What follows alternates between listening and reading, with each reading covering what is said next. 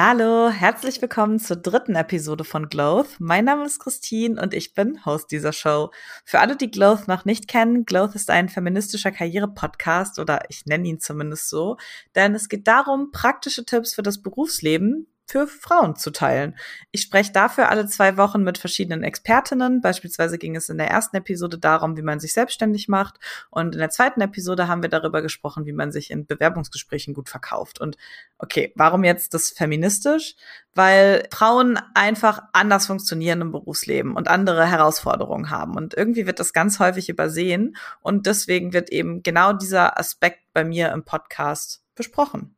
Genau. Heute in der dritten Episode rede ich mit Nana Addison. Nana ist Gründerin und CEO von Curl Agency, eine in Berlin ansässige internationale Brand Kommunikations- und D&I Beratungsagentur. Nana hat außerdem die Curlcon gegründet. Das ist die größte Haar-, Beauty- und Lifestyle-Messe für schwarze Menschen und People of Color in der Dachregion.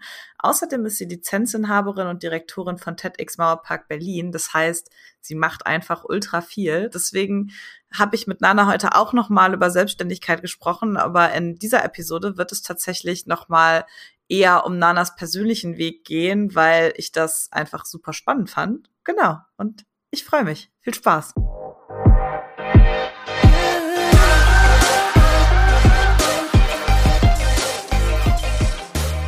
Ganz herzlichen Dank, dass du hier bist. Ich habe gerade schon gehört, du bist in London. Ähm, wie geht's dir denn aktuell eigentlich? Oh, das ist eine große Frage. Das ist eine große Frage. Ähm, ja, ich bin in London, mir geht's gut. Ich, ja, mir geht's eigentlich insgesamt geht's mir gut. Ich kann mich nicht beschweren. Ich glaube, das, was ich gerade erlebe, ist so eine, äh, ist so ein neues, eine neue Expansion in meinem Erfahrungswert. Und zwar der von alles ist eigentlich okay und ich weiß nicht, was das ist.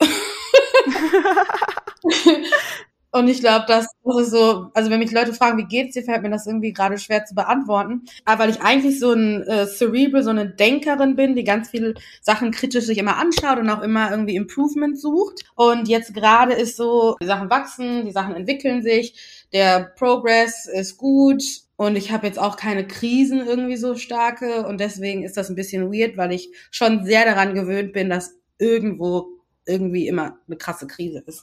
Ja, ja. das kenne ich. Und wie du schon gesagt hast, ne, man muss sich halt irgendwie dran gewöhnen, dass es dann auch mal ruhig ist und einfach alles läuft, oder? Also. Ja, genau. Und ja. ich habe und selbst auch habe ich manchmal so ein bisschen Angst zu sagen, alles läuft, weil das, also wenn ich sage, alles ist gut, heißt es nicht, dass es keine Probleme gibt. So, ja. ne? Halt nicht so krasse Krisen, das ist, was es ist. Ja, ich weiß genau, was du meinst. Ja, wenn wir schon dabei sind, ähm, du bist Gründerin, Geschäftsführerin und du machst einfach auch noch tausend Dinge irgendwie gleichzeitig. Wie sieht denn bei dir so ein typischer Tag aus? Oh wow, du kommst echt mit schwierigen Fragen. ein typischer Tag, den habe ich gar nicht. Das ist, das ist die Sache. Das Einzige, was typisch ist an meinem Tag, ist, dass ich morgens aufstehe und abends irgendwann schlafen gehe. Das ist so das Routinierste, was ich irgendwie sagen kann. Ansonsten ähm, sieht mein Tag eigentlich aus wie ein Mix aus E-Mails lesen, bei Asana meine, meine Aufgaben erledigen, Feedback geben, Sachen absegnen, Sachen unterschreiben, dann irgendwelche Kurse machen, weil ich irgendwas Neues lernen will, irgendwie MitarbeiterInnen-Gespräche, ähm, was noch, Freunde treffen, essen mhm. und dann irgendwo in between neue Ideen ausschreiben und mich damit beschäftigen. So ist irgendwie mein Tag, genau. Und ich habe so ein bisschen, ich habe auch so ein bisschen jetzt in diesem Jahr, würde ich sagen, mich entschieden, auch das Chaos einfach zu umarmen. Und wie sieht das bei dir aus? Also, dass du einfach sagst, so, das ist jetzt einfach so und du findest dich damit ab oder hast du da irgendwelche Techniken, wie du damit umgehst? Ja, mit Chaos umarmen meine ich, dass ähm, aus, also aus Chaos entsteht ja auch eine gewisse Ordnung. Und das existieren zu lassen, ähm, finde ich, ist so, so eine sehr, sehr große Mas, Mas, äh, Mr. Miyagi-Aufgabe, weil du musst es ja irgendwie aushalten können. Also man kann ja als also als irgendwie Führungsperson kann man das ja unterbinden so ne und auch irgendwie in kon äh, kontrollierte Schienen lenken und das auch äh, irgendwie fordern und Mitarbeitende werden das bestimmt auch machen, aber damit drosselt man halt ganz oft Innovation oder neue Ideen. Und das hat viel eigentlich damit zu tun, was du als äh, Führungsperson einfach aushalten kannst. So. Und für mich war es immer schwer, da ist es man, äh, schwierig, äh, so, sagt man das, ungelenktes, für mich gefühlt ungelenktes Chaos einfach auszuhalten. Ne? Also mhm. ich habe, das hat jetzt keine Zielsetzung und es hat keine Deadline so richtig. Es ist jetzt gerade einfach ein bisschen chaotisch. Und dann bin ich so, wofür? Warum? Lass uns mal hier aufräumen. Was soll das? und äh, das zu umarmen habe es für mich, heißt für mich jetzt einfach, okay, ich verstehe nicht, was hier passiert, aber ihr seid sehr davon überzeugt, dass ihr das jetzt gerade machen müsst und ich will das nicht so ganz unterbinden. Tut mir aber den Gefallen und gibt der Sache wenigstens eine Deadline. so, sagt, okay, es ist, wir machen das jetzt eine Woche, das ist komisch, aber wir müssen das irgendwie machen. Und Nana, unterbrich uns auch nicht dabei. Auch wenn du vielleicht meinst zu wissen, was jetzt hier die Antwort ist. Ne? Und manchmal ist das, manchmal ist das dann okay. Und manchmal sage ich auch, nee, verschwende jetzt gerade eure Zeit, irgendwie nach links zu experimentieren, weil hier weiß ich auf jeden Fall, ihr müsst irgendwie nach rechts und hier ist auch äh, das Template. Das müssen wir jetzt machen. Oh, das klingt aber auch, das klingt so spannend und das klingt ja auch irgendwie so total aufregend auf eine Art und Weise auch. Und wie, also wie bist du irgendwie zu diesem Mindset gekommen, dass du jetzt sagst, okay, du embrace das jetzt einfach und weil ich glaube, wenn du schon sagst, du magst es eigentlich eher ordentlich, dann klingt das ja schon auch irgendwie nach einem großen Schritt oder dich halt in diese Richtung zu entwickeln. Ja, das hat, ich glaube, das hat viel damit zu tun, dass ähm, äh, äh, als ich also als ich angefangen habe, habe ich ja so viel alleine gemacht. Ne? Also ich war so eine One-Woman-Show und ähm, habe ganz viel an meiner Firma und in meiner Firma alleine gebaut erstmal, weil ich unbedingt wollte, dass ich, dass ich selber weiß, wie alles funktioniert, ähm, dass ich ein guter, also ein stabiler Generalist bin für meine zukünftigen Mitarbeitenden und vor allem halt auch, dass weil ich eine Frau bin und weil ich auch eine schwarze Darkskin-Frau bin, dass ich genug Understanding von den Prozessen habe, die alle in so einer Firma passieren, so dass mich niemand einfach verarschen kann. Ja. ne? Das war so, das war so die Ausgangslage. Und deswegen habe ich einfach viel alleine gemacht. Und wenn man viel alleine macht, kriegt man ja auch seine eigenen Prozesse, so wie sie für einen am besten irgendwie sind. Und ähm, wie gesagt, ich bin halt so ein bisschen, äh, ich bin so ein Brainy, so eine Brainy-Person, also eine sehr, sehr denkende, prozessierende Person. Ähm, und gleichzeitig fühle ich irgendwie total intensiv. Das heißt, meine persönliche Journey, irgendwie meines Charakterbuildings, war immer mein mein Übermaß an Denken und äh, Aufnehmen und Prozessieren in Einklang zu bringen mit diesem großen Maß an Gefühlen und Empathie und ich will die ganze Welt irgendwie retten. Oh ja. Genau, und, äh, und da habe ich für mich dann so Bar Barometer gefunden und die funktionieren für mich alleine super. Aber dann geht es ja dann auch darum, Mitarbeitende zu finden, die mit dir arbeiten, davon begeistert sind und aber auch in deinem Unternehmen so ihren eigenen Weg finden und auch bereiten. Und das ist auch gut so und das ist wichtig. Und wenn das passiert, dann wird natürlich meine Struktur oder mein Way of doing things gechallenged, weil das ist ja nicht schablonär. Und das wusste ich auch von Anfang an. Aber natürlich ist das Wissen und das Leben nochmal zwei verschiedene Paar Schuhe. Ne? Ja, absolut, absolut. Und da war das für mich so, also ich zum Beispiel, ganz banales Beispiel, mein Way of Coping war, wenn ich das Gefühl habe, was auch immer ich gerade mache, das rennt gegen die Wand, habe ich angefangen, ein Tänzchen zu machen. Ich kannte dann immer so mein Crisis Dance, cause what the fuck can I do now? So, ne? Ich habe da Musik angemacht, Afrobeats oder so Megan Thee Stallion oder sowas ähm, und habe dann einfach getwerkt, meinen Arsch geshakt und habe gesagt, ey, keine Ahnung, was hier los ist, aber ich habe meinen lieben Gott, ich habe mein, ich hab meine Glückseligkeit, die ist mir sicher und irgendwie ist die Welt noch nicht untergegangen, aber ich habe gerade keine Ahnung, was los ist und habe dann einfach getanzt. So, das habe ich gemacht und mein, zweit, mein zweiter Coping-Mechanism war einfach schlafen gehen. Das war auch so mein oh. zweites Ding. Also wenn ich das Gefühl habe, irgendwie, ich komme, ich, ich finde hier keine Lösung und ich sitze schon fünf Stunden dran und ich bin auch nicht produktiv, geh einfach pennen. So, einfach pennen, weil das eine gute Sache, die von Schlafen kommt, ist, dass ich refreshed bin, nachdem ich aufwache. Ähm, und dass ich niemand anderen belästige, irgendwie mit Panikreaktionen so, ne? Ja. Manchmal, also dieses Stillhalten ist ja auch eine Kunst, einfach stillhalten. So. Ja, das kann ich auch nicht. Und das waren so meine zwei Coping-Mechanismen so, ne? So, wie kannst du das denn jetzt mit irgendwie zehn Mitarbeitern machen? also, das ist ja was so, für, was du ganz selber machst, um dich selbst zu regulieren. Ja. Und ich kann jetzt nicht meinen Mitarbeitern sagen, yo, das geht aber schief, so jetzt let's work. ja, ja erstmal tanzen im Büro. Ja. Oder geht schlafen. Aber es klingt auf jeden Fall, würde ich sagen, nach einem Healthy Coping Mechanism. Also ich habe da auf jeden Fall schon äh, Schlimmere gehört, muss ich zugeben. Aber ich würde noch mal ähm, zwei Schritte zurückgehen, weil du nämlich schon äh, angesprochen hast, dein Anfang. Wenn ich in deinen Lebenslauf angucke, du halt sehr independent auch irgendwie immer gearbeitet hast. Und wie kam das zustande? Also hast du von Anfang an gesagt, so hey, ich mache mich selbstständig und dann gründe ich? Oder wie war da der Prozess für dich? Um, also um ehrlich zu sein, war das ein Mix aus bewussten Entscheidungen und äh, keine andere Wahl haben. Was meine ich damit? Ich hatte keine andere Wahl, weil das, was ich machen wollte und für mich so gesehen habe, so meine Zukunftsvision, das gab es noch nicht. Und ich hatte keine so Andockstellen, keine Anhaltspunkte, also Vorbilder jemand, der das schon mal gemacht hat hier in Deutschland oder ein Dach. Und ähm, deswegen war ich dazu gezwungen, das irgendwie selbst zu kreieren. Ähm, und äh, gleichzeitig aber auch ähm, die Tatsache, wenn ich versucht habe, das innerhalb von ähm, Jobs oder Ausbildungen oder sowas irgendwie zu verwirklichen, ich da immer auf taube Ohren gestoßen bin oder sogar Abweisung, Ablehnung und sowas. Krass. Und äh, also so eine, so eine ganz krasse Resistenz für irgendwie progressiv sein, krasse Resistenz für Diversität, Inklusion, für Innovation, aber einfach ganz viel Resistenz und ich habe Angst. Ja. Ähm, da hat mir meine Umgebung einfach schon sehr, sehr früh signalisiert, dass ähm, also mein, meine Existenz einfach eine Disruption ist. Einfach nur meine Existenz. Mhm. Und ähm, ja, und das war mir früh bewusst. Und deswegen habe ich mich irgendwie, glaube ich, so emotional immer darauf vorbereitet, wie werde ich mein Leben bestreiten, wenn die Person, die ich bin, so wie ich aussehe, innerhalb von meiner Umgebung irgendwie so viel ähm, Disruption kreiert. Also auch, also auch Hostilität, so, ne? Ja. Ähm, was heißt das irgendwie für mich und äh, wie werde ich glücklich da drin? Also entweder muss ich morphen, mich assimilieren und komplett irgendwie mich, ver mich verwandeln und das ist eh nicht möglich. So, das wusste ich auch. So, ich kann mich gar nicht so lange verstellen. Das kommt einfach raus, wer ich bin und wie ich bin.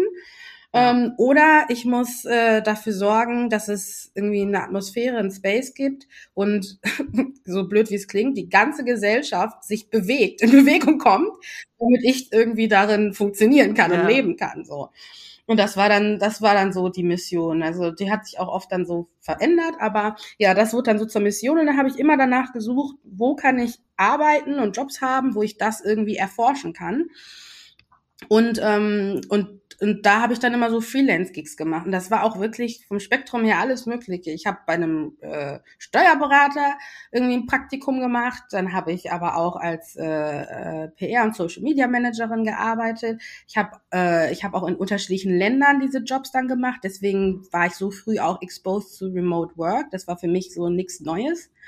Ähm, auch in meinen so Early Twenties war das für mich schon so sehr normal, weil, ähm, weil Remote Work von eigentlich von jedem fordert, autonom zu sein, eigenverantwortlich zu sein und äh, sich darauf zu konzentrieren, Mehrwerte zu schaffen, ohne von irgendwem angestupst zu werden. So, das ist Remote-Arbeiten.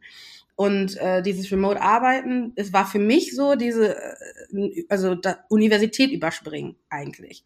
Mhm. Weil Universität ist so die Softform davon, ne? du bist jetzt für dich selbst verantwortlich, musst dir ja. deine Kurse zusammensuchen, sondern das ist so eine, ein Soft-Intro into Real Life.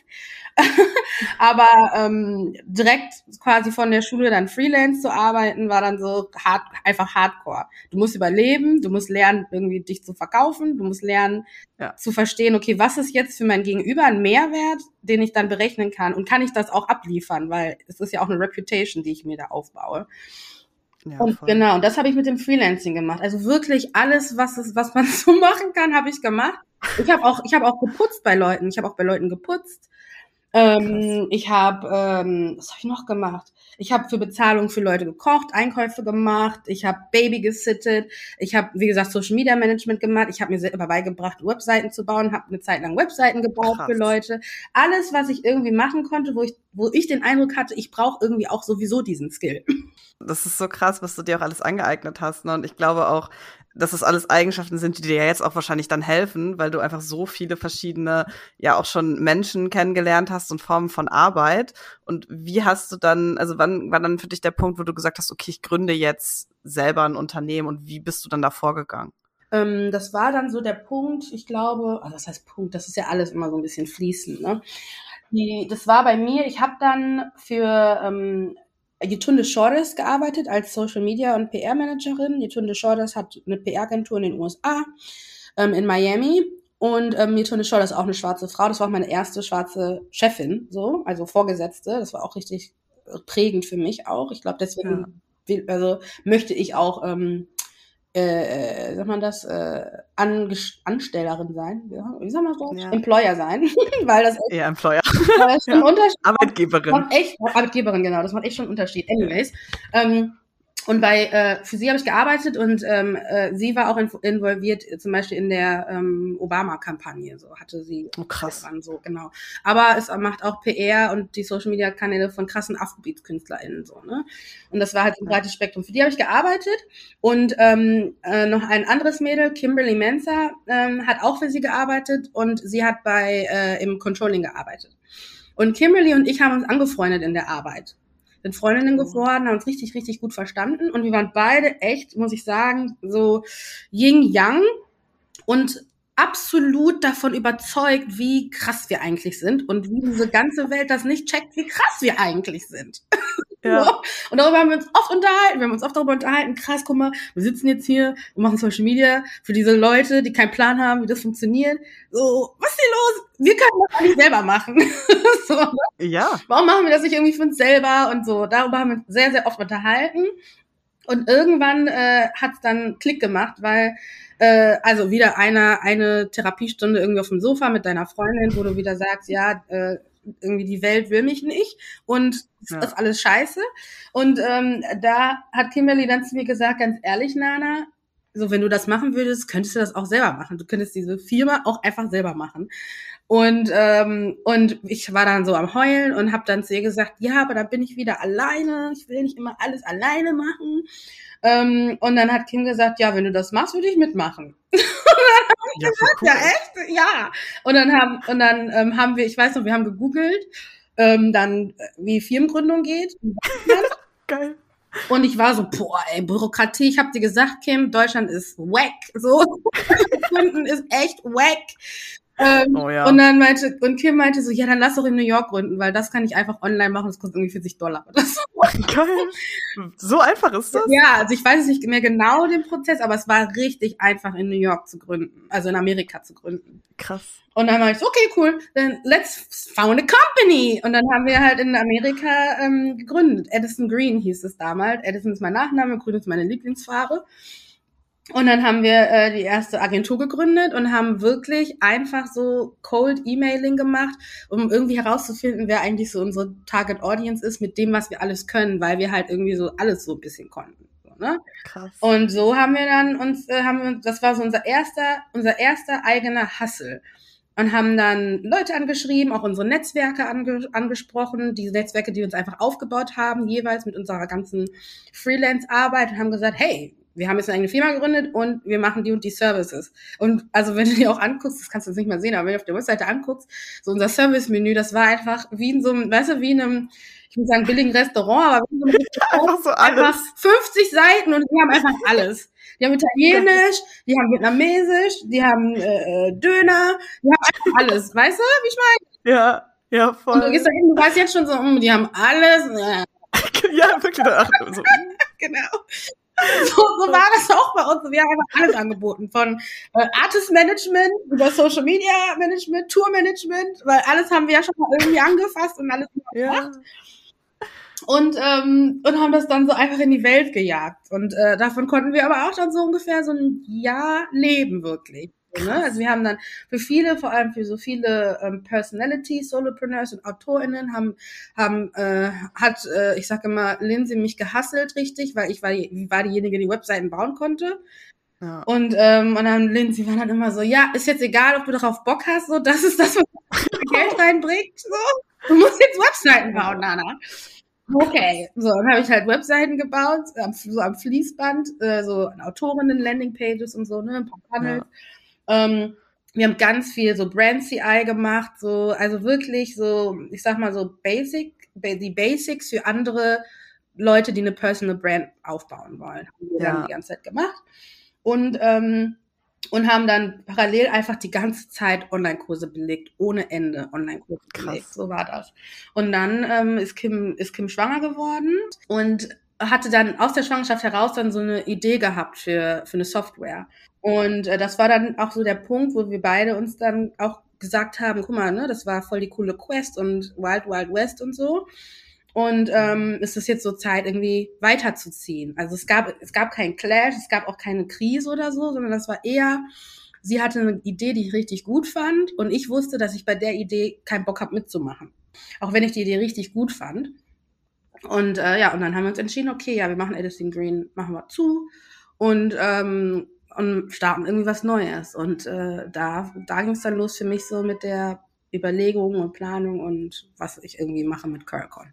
Das ist auch so unfassbar cool. Und also wie hast du dann quasi den nächsten Schritt getätigt? Also hast du dann auch irgendwie Eigenkapital investiert oder hast du dann auch einfach wieder angefangen, okay, ich mache das jetzt selber und hast du dann Leute gesucht? Also wie ging dann so ein bisschen der Übergang jetzt zu deiner jetzigen Agentur?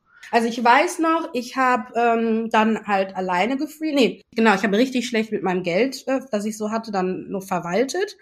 Habe dann so ein paar Investments gemacht, so angefangen, versucht Sachen zu starten ähm, die aber nicht so richtig ange also angelaufen sind und war dann und war dann sehr schnell pleite plötzlich. Das ist passiert. Ich oh. bin nämlich pleite gegangen und hatte eine Privatinsolvenz.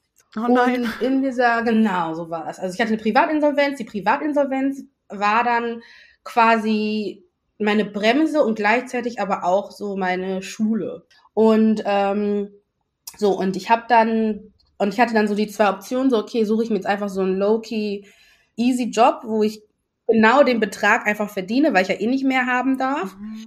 Und gleite jetzt so durch diese sechs Jahre Privatinsolvenz. Ähm, oder was mache ich jetzt so, ne? Und ich hatte, natürlich hatte ich richtig viel Wissen mir angeeignet. Ich hatte, ich habe einen Scrum Master. Ähm, und äh, ich kann Soft, also ich kann selber äh, also Basic Software bauen und verstehe natürlich den ganzen Prozess.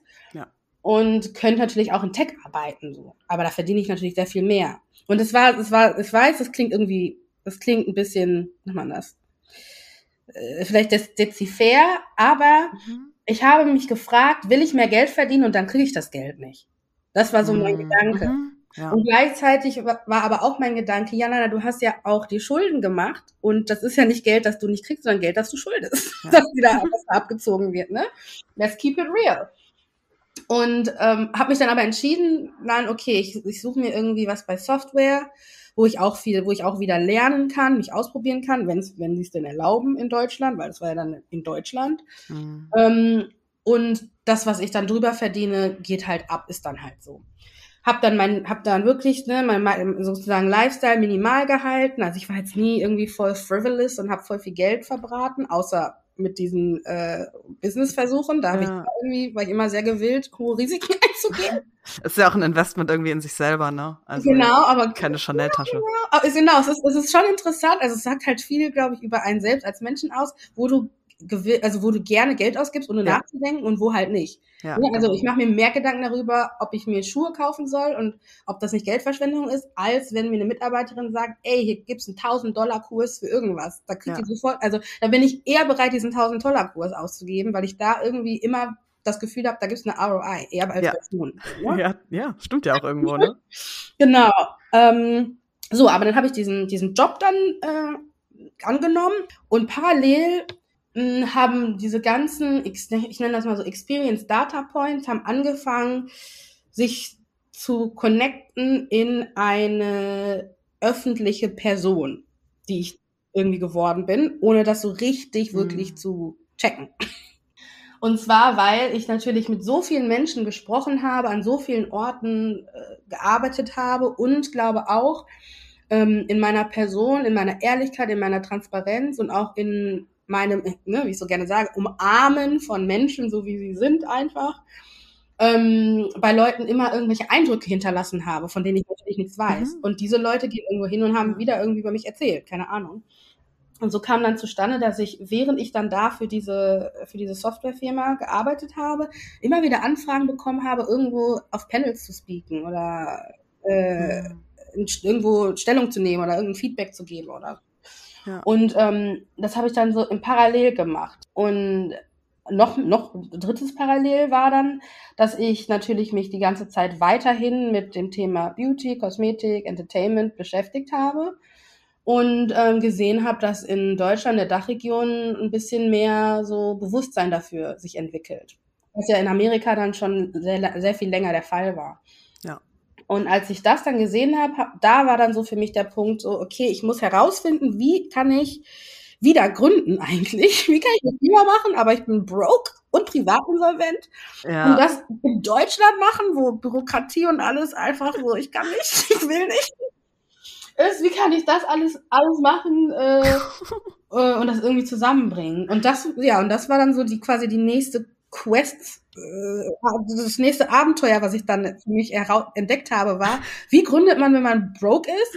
Und äh, wie mache ich Umsatz, ohne dass ich das alles wieder abgeben muss? Weil dann kann ich auch ja gar nicht gründen. Und wie, ne? und wie hast du das geschafft? Hast du einfach wieder gegoogelt? Oder also ganz blöd? Ja, genau. ja, ja ich habe ich hab gegoogelt. Geil.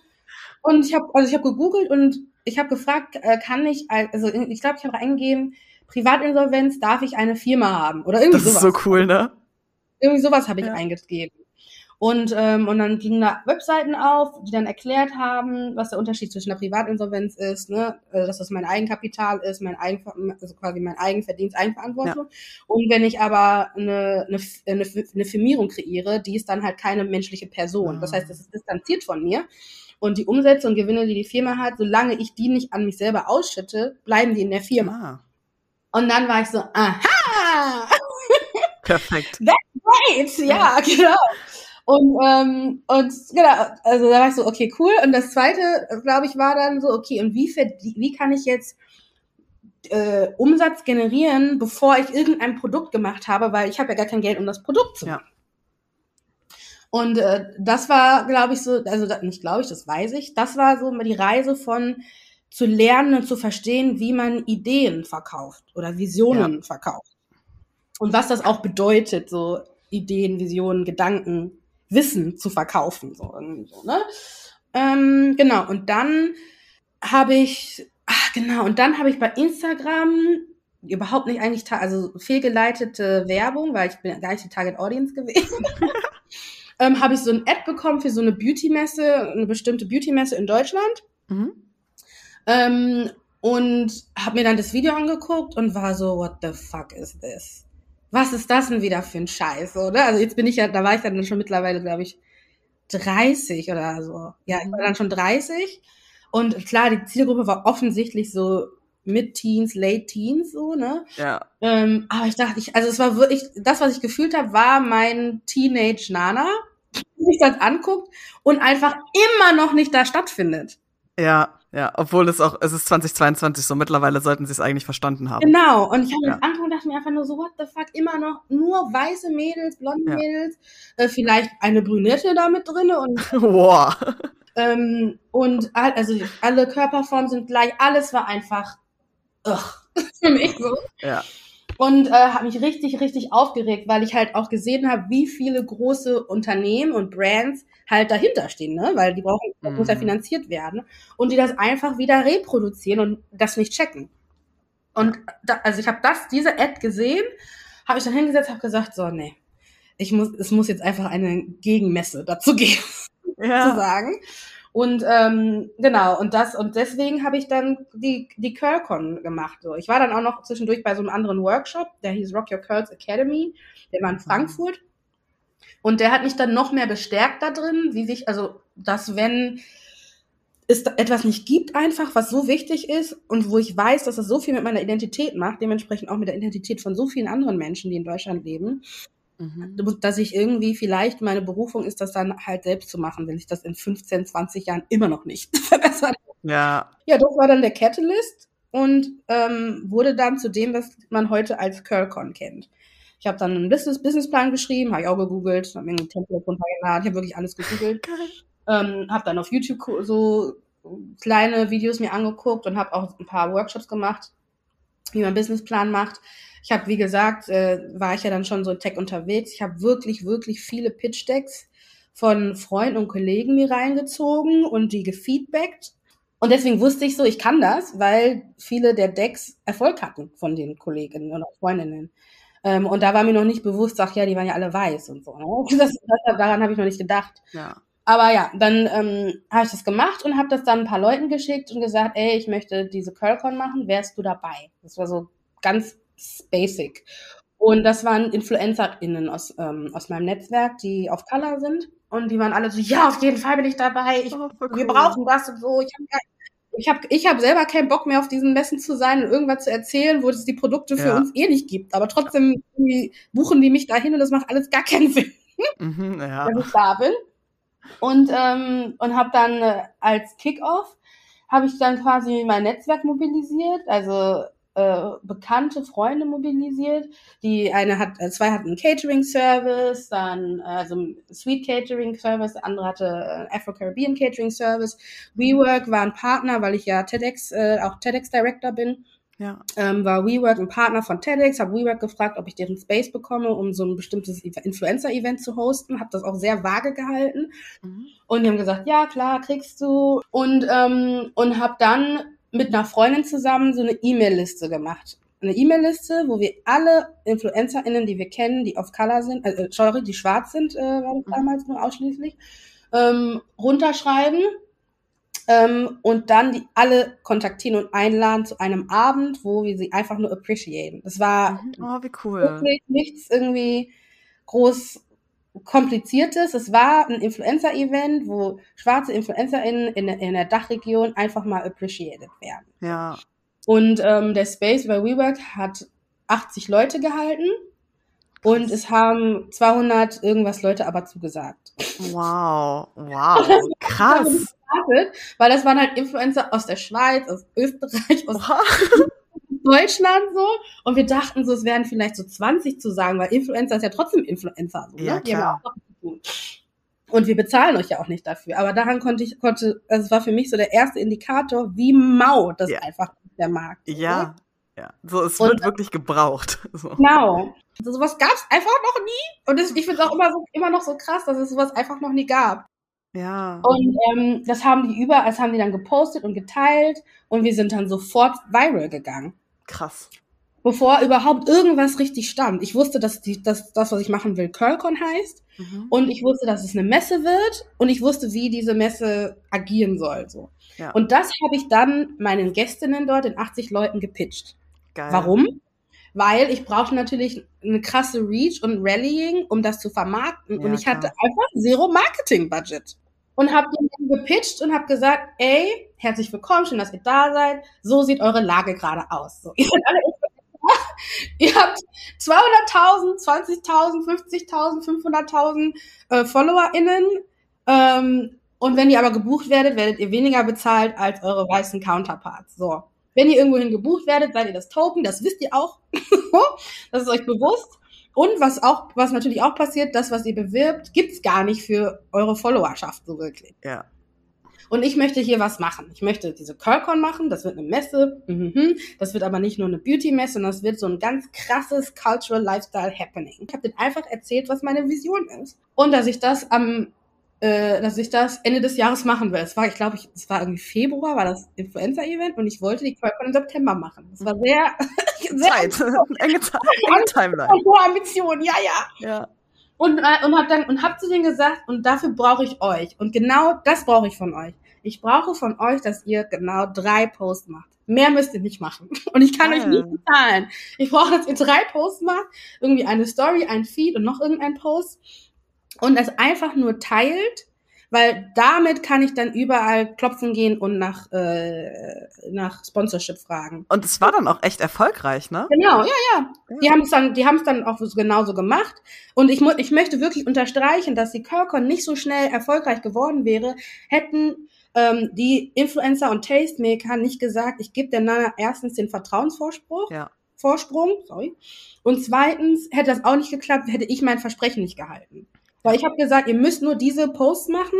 Um den ganzen Rest kümmere ich mich, weil ich kann euch nicht bezahlen. Und dann, wenn das was wird, das Jahr darauf, die Curcon, werdet ihr alle bezahlt. I promise. Das habe ich gesagt. So. Hätte ich das nicht gehalten, würden die bis heute nicht mehr mit mir arbeiten, weil dann ja, war ich einfach nur eine Laberbacke. So. Ja. Aber ich, ich habe ich hab da schon verstanden, was Integrität bedeutet. Und ich glaube auch die Tatsache, dass ich halt diese Insolvenz hatte, hat mir ganz, ganz real gemacht, wie, also was für harte Konsequenzen es gibt, wenn du mit dem Vertrauen oder mit dem, was Leute dir geben, einfach nicht richtig umgehst. Ja. Ob es nun Geld ist oder deren Vertrauen, deren Zeit oder was auch immer ne, dass es dafür einfach krasse Konsequenzen gibt. Ja, aber weißt du, was ich halt richtig cool finde? Also auch alles, was du jetzt irgendwie erzählt hast, ne, ist, dass du so erfolgreich geworden bist, weil du einfach Sachen gemacht hast. Also einem wird ja irgendwie immer eingeredet, oh, man braucht irgendwie 30 Praktika bei großen Namen und dann musst du noch einen Uni-Abschluss irgendwie haben. Und was ich halt irgendwie so cool finde, ist, dass du wirklich einfach Sachen gemacht hast. Wenn jemand selber was aufbauen möchte, so was ist dein Tipp dafür?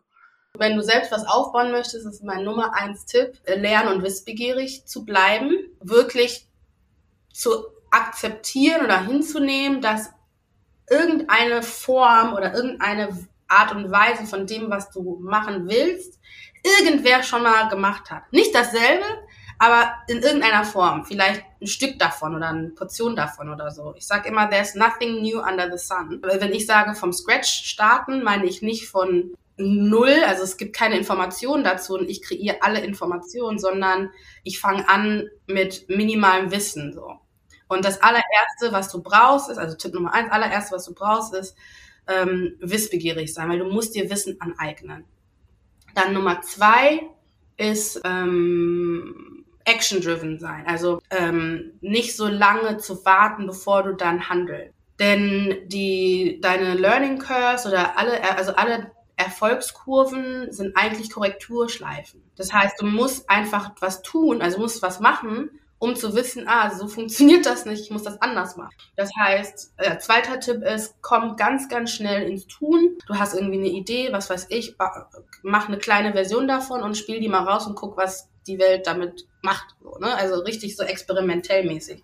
Du willst ein äh, Food-Business aufbauen, ja, dann organisier doch irgendwie erstmal ein kleines Dinner unter deinen Freunden. Und als dritter Tipp ist für mich auf jeden Fall Persönlichkeitsentwicklung, weil du brauchst, du brauchst unglaublich viel menschliche, emotionale, mentale, zwischenmenschliche Kapazität, um selber was zu starten. Ob das nun, ob das nun ne, eine politische Organisation ist, äh, ein Verein oder eine Firma oder was weiß ich all das wird damit zu tun haben, wie du mit Menschen und deiner Welt umgehst. Ja. Und das kannst du nur gut machen, wenn du dich selber sehr gut im Check hast und dich selber sehr gut reflektieren kannst. Ja. Und um das machen zu können, um diese Kapazitäten zu entwickeln, ne, mit ganz vielen unterschiedlichen Menschen zu sprechen, auch ganz viel Hate aushalten zu können, ganz viel Ablehnung, Rejection, so das macht alles was mit dir als Mensch. Ja. So, ne?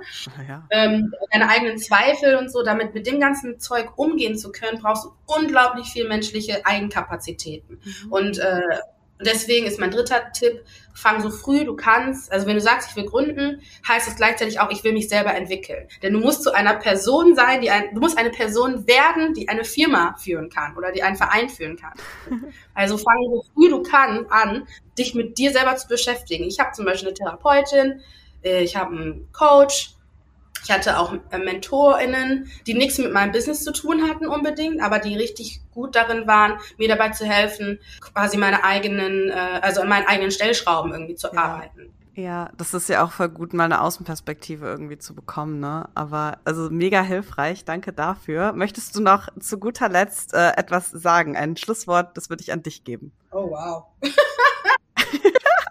so, äh. Ja, das ist immer so groß, ne? Leute, die Leute wollen ja irgendwie sowas Großes hören. Ich glaube, mein Schlusswort ist, was auch immer du in diese Welt bringst oder ja, was auch immer du in diese Welt bringst, ist eine Reflexion deiner selbst.